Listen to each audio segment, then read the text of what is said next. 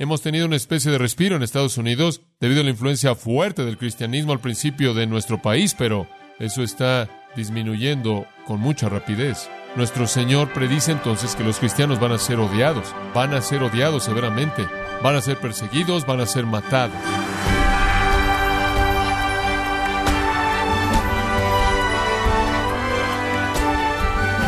Bienvenido a su programa Gracias a vosotros con el pastor John MacArthur. Si es cristiano, sin duda ha sentido el rechazo. Tal vez un amigo, compañero de trabajo o la familia misma que no cree y se burla de su fe. La animosidad y el odio afectan especialmente cuando parece que no hay causa. Quizás se pregunte cómo debería responder. Estimado oyente, quiero invitarle a que nos acompañe a continuación con el pastor John MacArthur, que nos da una mirada a ser rechazado sin causa. Permaneciendo en Cristo, título de la serie actual, una mirada a las palabras de aliento de Jesús a sus discípulos y por extensión a nosotros. Y esto fue la noche antes de su crucifixión. Lo invito aquí en gracia a vosotros. Estamos estudiando el Evangelio de Juan y quiero que regrese al capítulo 15, Juan 15. Y hemos estado viendo los versículos 17 al 25. Es una porción muy interesante de las Escrituras. Es una que debe ser entendida por los creyentes. Es una que creo que en la actualidad es pertinente porque nos dice qué esperar como creyentes en el mundo. El texto comienza en el versículo 17, retomémoslo ahí. Esto os mando que os améis unos a otros. Si el mundo os aborrece, sabed que a mí me ha aborrecido antes que a vosotros. Si fuerais del mundo, el mundo amaría lo suyo, pero porque no sois del mundo, antes yo os elegí del mundo, por eso el mundo os aborrece. Acordaos de la palabra que yo os he dicho, el siervo no es mayor que su Señor. Si a mí me han perseguido, también a vosotros os perseguirán. Si han guardado mi palabra, también guardarán la vuestra. Mas todo esto os harán por causa de mi nombre, porque no conocen al que me ha enviado. Si yo no hubiera venido ni les hubiera hablado, no tendrían pecado, pero ahora no tienen excusa por su pecado. El que me aborrece a mí, también a mi Padre aborrece. Si yo no hubiese hecho entre ellos obras que ningún otro ha hecho, no tendrían pecado.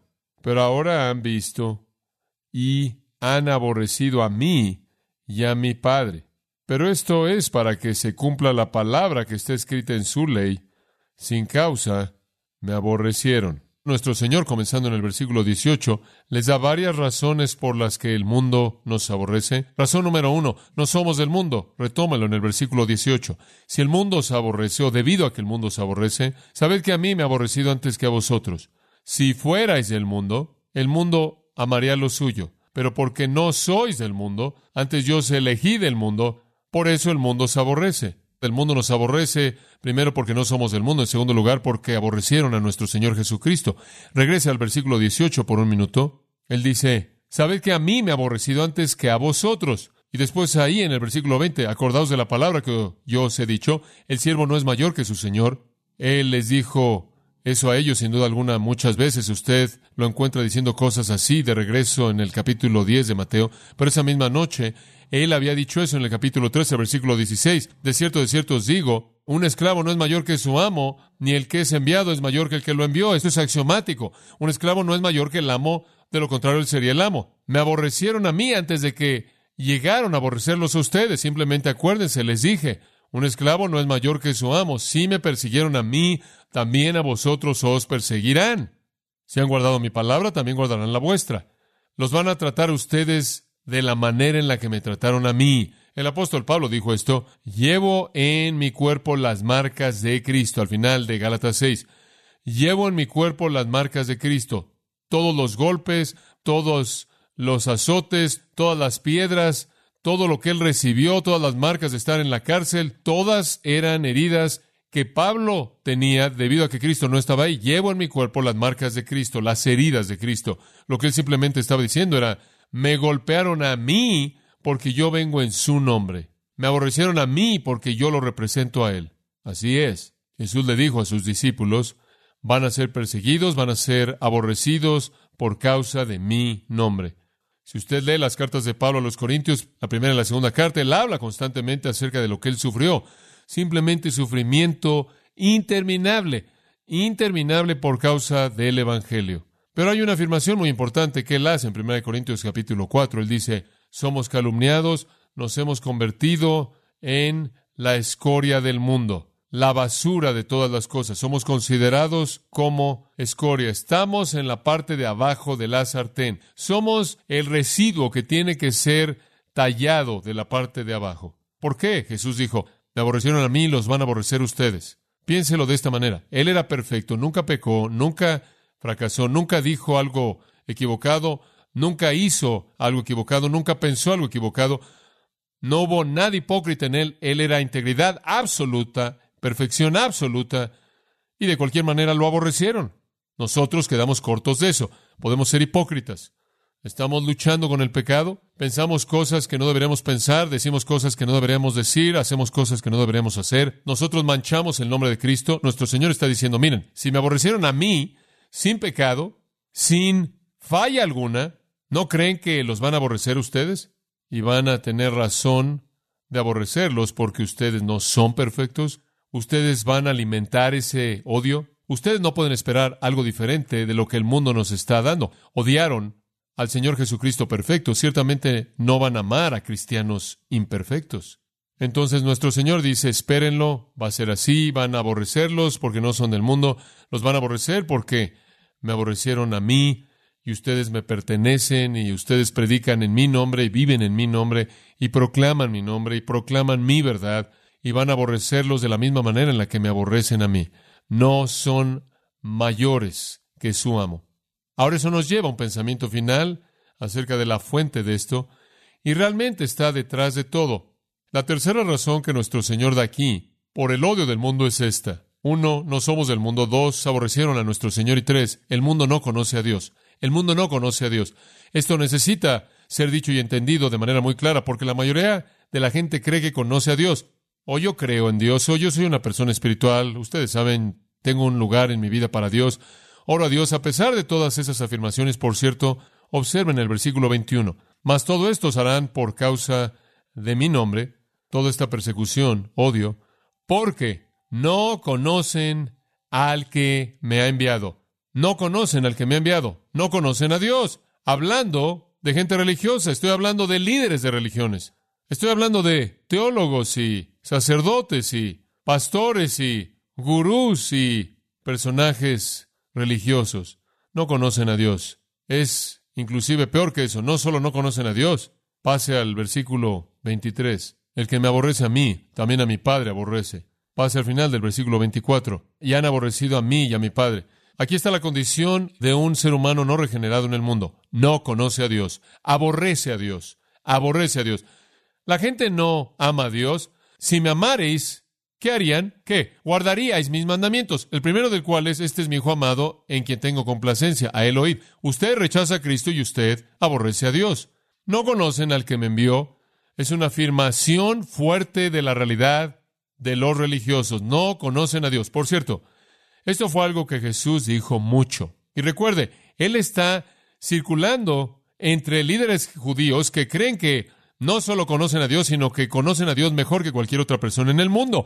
Y Él les dice cosas como esta, ya atrás en el capítulo 7, versículo 28. Él clamó en el templo enseñando y diciendo, ambos me conocen a mí y saben de dónde soy, ustedes me conocen a mí, yo soy Jesús, ustedes saben de dónde vine, Nazaret. No he venido de mí mismo, sino que el que me envió es verdad, a quienes vosotros no conocéis. Yo lo conozco, ustedes no. Esa es una condenación del sistema religioso entero de Israel. No conocen a Dios. Más adelante, en ese capítulo 8, versículo 19, estas personas judías le dijeron, ¿en dónde está tu padre? Él dijo, ustedes no me conocen ni a mí ni a mi padre. Si me conocierais a mí, también conoceríais a mi padre. Si me conocierais a mí, también a mi padre conoceríais. No lo conocen a él y no me conocen a mí. Más adelante, en ese capítulo 8, versículo 41, dijeron, tenemos un Padre Dios, Dios es nuestro Padre. Jesús dijo, si Dios fuera vuestro Padre, me amaríais a mí, porque yo procedí y he venido de Dios. Pero versículo 44, vosotros sois de vuestro Padre el diablo y los deseos de vuestro Padre queréis hacer, quien es un homicida, y él no permanece en la verdad, no hay verdad en él. Cuando Él habla mentira de su propia naturaleza habla, porque Él es mentiroso y padre de mentira. Porque yo hablo la verdad, no me creen. ¿Por qué no me creen? Versículo 47, el que es de Dios oye las palabras de Dios. Por esta razón no las oyen ustedes, porque no son de Dios. Ustedes no conocen a Dios. No solo no conocen a Dios, ustedes aborrecen a Dios. Ustedes aborrecen a Dios. Ustedes dicen ahí en el versículo 54, Él es nuestro Dios, pero el versículo 55 Jesús dice, no han llegado a conocerle a Él, pero yo le conozco, y si yo digo que no lo conozco, sería un mentiroso como ustedes, pero lo conozco, prueba, yo guardo su palabra. Este es el meollo. Si usted no viene a Cristo para salvación, usted no conoce a Dios, usted está ciego y está sordo y mudo y muerto. El mundo, 1 Corintios 1, por sabiduría no conoció a Dios, no puede encontrar a Dios por usted mismo. Cuando Cristo viene en 2 Tesalonicenses 1.8, dando juicio y retribución, vienen aquellos que no conocen a Dios, que no conocen a Dios. Ahora, no estoy diciendo que usted no conoce o sabe que un Dios existe, porque eso es obvio. Piensa en Romanos 1, por un minuto. Pues habiendo conocido a Dios, no lo honraron como Dios. ¿Qué significa eso? Conocieron a Dios como una entidad, conocieron a Dios como una fuente, conocieron a Dios como la causa. De A. A partir de la creación del mundo podían ver sus atributos invisibles, su eterno poder, su naturaleza divina. Es obvio de manera clara, siendo entendido mediante lo que ha sido hecho, de tal manera que no tienen excusa. Claro que saben que hay un Dios. Estaba hablando con un hombre, tratando de explicarle eso. Él había tocado el saxofón durante 70 años y yo le dije, ¿podría tomar usted un saxofón y tocarlo por accidente? Él dijo, claro que no, claro que no. ¿Acaso las notas se podrán arreglar, ordenar a sí mismas en una página sin un compositor o alguien que lo arreglara. No, claro que no, eso es ridículo. Yo le dije, entonces, si usted no puede tocar un saxofón sin algún compromiso mental y trabajo, y si usted no puede ver notas que al azar se ordenan a sí mismas en una página para tocar, para producir una pieza hermosa de música, usted ciertamente no podrá asumir que el universo entero es un accidente, ¿o sí? No. Entonces yo le dije, tiene que haber un Dios. Él dijo, claro. Entonces él sabe que hay un Dios, pero no conoce a Dios. Por cierto, en Romanos 1.21, Habiendo conocido a Dios es el verbo griego ginosco. Ginosco significa conocer por observación, reconocer, darse cuenta, percibir.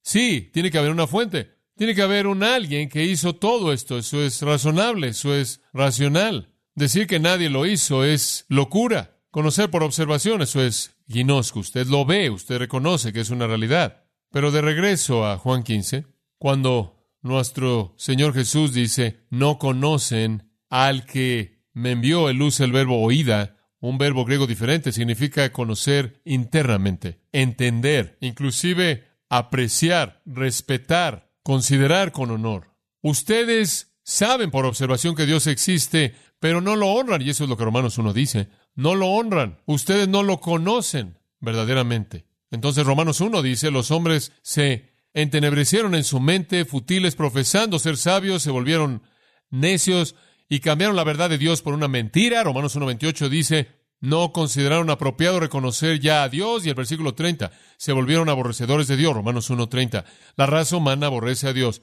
No lo conoce y lo aborrecen. ¿Por qué lo aborrecen? Lo aborrecen al Dios verdadero porque aman su pecado.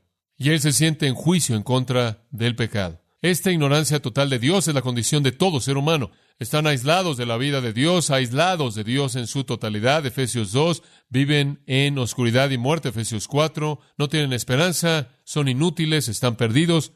Hablan de Dios, dicen que creen en Dios, tienen algún tipo de idea de Dios, pero es una mentira diabólica, no conocen a Dios. Leí esta semana una encuesta de algunas personas en nuestro país realizada por Ligonier y Liveway, la cual es el brazo de publicaciones de la Convención Bautista del Sur y estaban buscando encontrar la herejía más grande en Estados Unidos. Una encuesta interesante. ¿Cuál pensaría usted que sería la herejía más grande en Estados Unidos? Con lo que terminaron fue algo muy interesante. Es una negación de la depravación humana. Es una negación de la depravación humana. Estadísticas. 67% de la gente en este estudio dice que todo mundo peca por lo menos un poco, pero la mayoría de la gente es buena por naturaleza. 67% de la gente. 40% dijo, Dios me ama por el bien que hago. Por otro lado, con respecto a la incapacidad humana, 16% dijo, la gente no tiene la capacidad de volverse a Dios por su propia iniciativa. 16% dijo, la gente no tiene la capacidad de volverse a Dios por su propia iniciativa. 84% dijo, claro que sí, básicamente buenos, hacen cosas buenas. 71% de los estadounidenses están de acuerdo en que un individuo debe contribuir a su propio esfuerzo para la salvación personal. 64% de los estadounidenses están de acuerdo en que una persona obtiene paz con Dios al tomar primero la iniciativa de buscar a Dios y después Dios responde con gracia. Entonces, resumiéndolo, la mayoría dijo, pecamos un poquito, pero por naturaleza somos buenos, hacemos bien y Dios recompensa nuestras buenas obras al amarnos, tenemos la capacidad de volvernos a Dios por nuestra propia iniciativa y la salvación involucra que tomemos nosotros la iniciativa y después Dios nos responde. Esa es una mentira enorme, creída por la mayoría de la gente. Algunas veces alguien me dice, ¿por qué eres un calvinista? ¿O por qué crees en las doctrinas de la gracia o la soberanía de Dios? Es bastante simple, realmente simple. Se reduce este, ¿está listo para escucharlo? ¿Puede una persona, sin la ayuda de Dios, una persona, una persona pecaminosa que nace en este mundo, cualquier persona, puede un pecador sin la ayuda de Dios, dejado a sí mismo, escoger a Cristo, volverse del pecado, abrazar la verdad, recibir el Evangelio, creer y ser salvo. Si usted dice sí, entonces usted no entiende la naturaleza pecaminosa del hombre. Si el hombre está ciego y está muerto y doblemente cegado por Satanás y aislado de Dios, y en las obras de su carne no puede hacer nada bueno, y toda su justicia es como trapos de inmundicia, y nadie busca a Dios, y todos son veneno y corrupción, si el hombre no puede hacer nada, entonces usted tiene que ser un calvinista, porque Dios tiene que invadir. Esta es una mentira de que hay bondad en el hombre. Es un fracaso en entender a Dios, pero creo que inclusive algo peor que eso es que la gente aborrece a Dios y no lo sabe. La gente en público, oigo a la gente hablar positivamente acerca de Dios, Dios te bendiga, hablando de Dios, gente que aborrece a Dios. ¿Por qué digo que aborrecen a Dios? Porque aborrecen su ley, aborrecen sus estándares morales, aborrecen las escrituras, aborrecen la justicia y están cómodos con el pecado y la iniquidad. Usted oye a gente decir, bueno, sí, yo amo a Dios y soy cristiano y vivo esta vida de pecado, de inmoralidad. Usted no ama a Dios, usted no conoce a Dios. Usted ha inventado a un Dios que tolera la iniquidad de usted, su iniquidad. Y cuando yo le presento al Dios verdadero que confronta su pecado como pecado, el odio que usted tiene hacia Dios entonces se vuelve hacia mí. Usted únicamente puede conocer a Dios al conocer a Cristo. Él es el único camino a Dios. Nadie viene al Padre sino por mí, él dijo. Usted no puede conocer a Dios a menos de que usted venga a Cristo y usted no puede venir a Cristo y confesarlo como Señor a menos de que el Espíritu Santo lo capacite para hacerlo. 1 Corintios 12, 3. Nadie confiesa a Jesús como Señor sino por el Espíritu Santo. Es un milagro divino. Dice usted, bueno, ¿qué puedo hacer al respecto? Clame a Dios porque le muestre su gracia y le dé vida. Usted no conoce a Dios, usted nace siendo un rebelde, usted nace siendo hostil, usted nace como enemigo, usted está aislado de Dios, hostil en su mente. No solo usted está aislado de Dios y no conoce a Dios, sino que usted aborrece a Dios. Usted podría amar a un Dios de su propia creación que tolera cómo es usted, pero no es el Dios verdadero. Y hay aún más. De regreso al versículo 22, por tan solo un minuto. Si yo no hubiera venido ni les hubiera hablado, no tendrían pecado, pero ahora no tienen excusa por su pecado. El que me aborrece a mí, también a mi Padre aborrece. Si yo no hubiese hecho entre ellos obras que ningún otro ha hecho, no tendrían pecado, pero ahora han visto y han aborrecido a mí y a mi Padre. ¿Qué está diciendo? Bueno, aborrecen a Dios, sabemos eso, Él ha dicho eso, pero también me aborrecen a mí. Y Él está diciendo, si yo no hubiera venido y les hubiera hablado, si yo no hubiera hecho las obras entre ellos que nadie más ha hecho, no tendrán pecado. ¿Qué significa eso? No tendrán pecado en un área específica. No significa pecado general, claro, por cuanto todos pecaron y están destituidos de la gloria de Dios, todos son pecadores, pero no tendrán este pecado. ¿Y cuál es ese pecado? Es el pecado de rechazar a Jesucristo. Si yo no hubiera venido y les hubiera hablado, no tendrán pecado. Usted sabe, Hebreos 1, Dios habló y pasó el tiempo por los padres y los profetas, como en estos postreros días nos ha hablado por su Hijo. Cristo es la revelación completa de Dios, Él es la revelación completa de Dios, Él es la gloria de Dios en carne humana, entonces Él es la revelación completa de Dios. Si yo no hubiera venido, no tendrían el pecado ahora de rechazar doblemente a Dios. Rechazaron a Dios como revelado en la naturaleza, sin excusa, Romanos 1, rechazan a Dios como se revelaron en el Antiguo Testamento, me rechazan a mí, por lo tanto han rechazado la revelación completa final de Dios, y me aborrecen a mí y a mi Padre, a pesar de las obras que yo he hecho. El pecado más grande es el rechazo de la revelación más grande, y la revelación más grande es Cristo, y el pecado más grande es rechazar a Cristo. Le está diciendo, si yo no hubiera venido y hubiera revelado completamente a Dios, manifestado a Dios, los hombres no podrían cometer el pecado más grande de todos los pecados en contra de la revelación perfecta. Esa es la razón por la que Hechos 17 dice que hubo un tiempo en el pasado, antes de que Cristo viniera, en, el que Dios pasó por alto el pecado. No significa que no le importaba a él, significó que hubo una especie de tolerancia porque Cristo no había venido.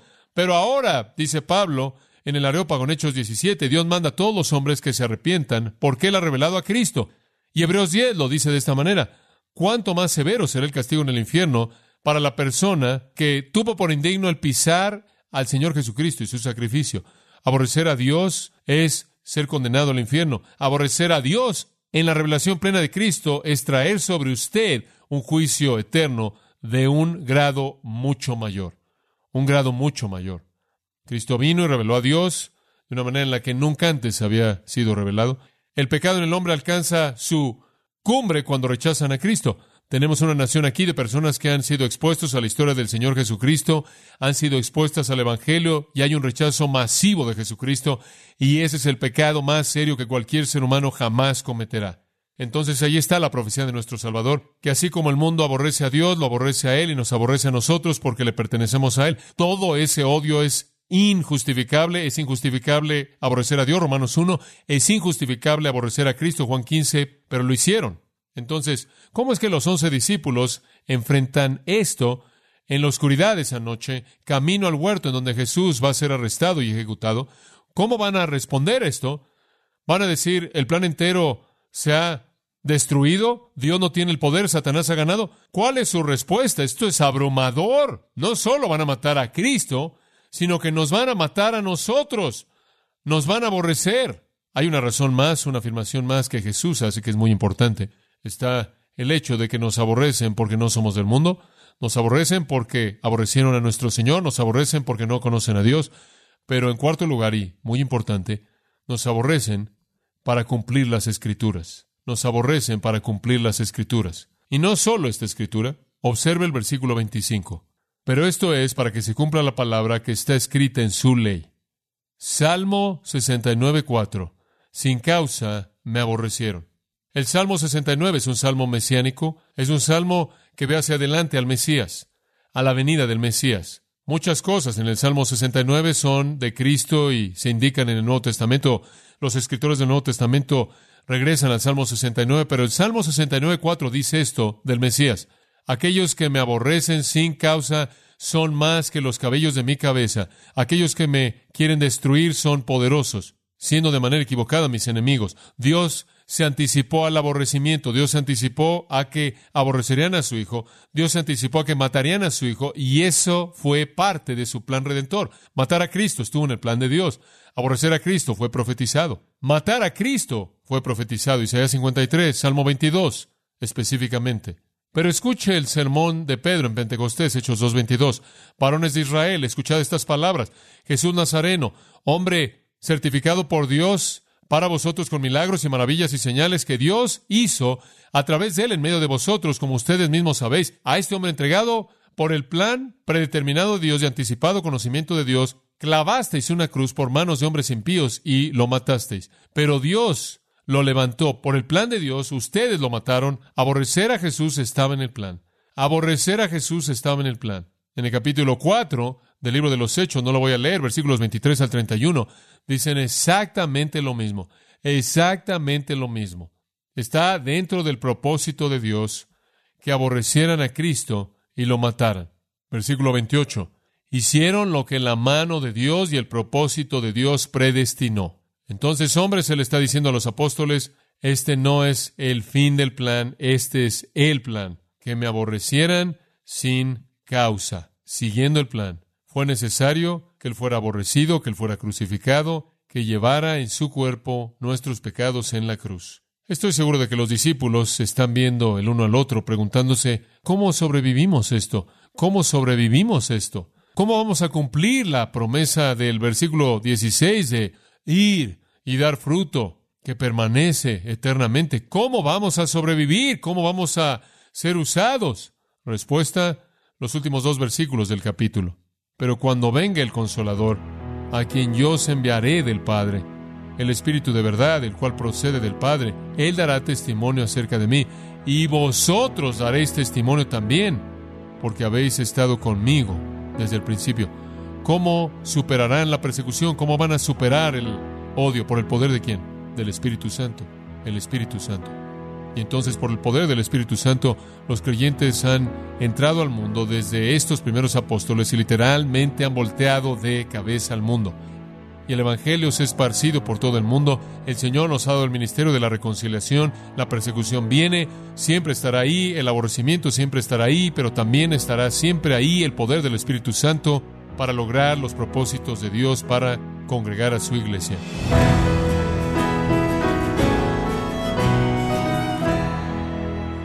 Fue el pastor John MacArthur dando conclusión a esta serie titulada Permaneciendo en Cristo, un estudio en el Evangelio de Juan, en gracia a vosotros. Estimado oyente, tenemos un nuevo libro escrito por John MacArthur, titulado El aposento alto. Una mirada a las promesas más poderosas que Jesús le da a sus seguidores en las Escrituras.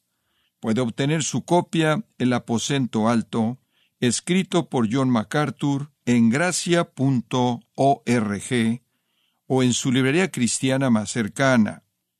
Y le recuerdo también que puede descargar en audio o transcripción gratuitamente los sermones de esta serie, permaneciendo en Cristo, así como todos aquellos que he escuchado en días, semanas o meses anteriores, en gracia.org.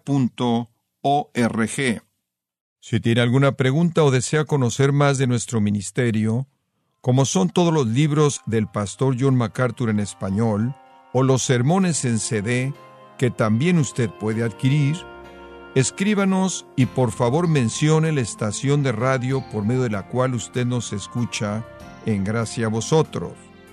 Es importante conocer no solo el país y ciudad de donde usted nos escucha, sino también la radio. Para quienes contactan nuestro ministerio por primera vez, pueden solicitar una copia del mensaje de promoción sin costo alguno, un mensaje por oyente únicamente. Si usted vive en los Estados Unidos o Puerto Rico, escríbanos a Gracia Vosotros, P.O. Box 4000, Panorama City, California 91412. O puede escribirnos a través del siguiente correo electrónico radio arroba bueno, en nombre de John MacArthur y el personal de este organismo, queremos darle las gracias por su tiempo y sintonía y queremos pedirle que no deje de orar por este ministerio, como también por la estación de radio por la cual usted nos escucha de lunes a viernes. Este es su amigo Miguel Contreras, invitándola a que sintonice nuestra próxima edición para que juntos continuemos desatando la verdad de Dios un versículo a la vez, no se lo pierda, aquí en Gracia a Vosotros.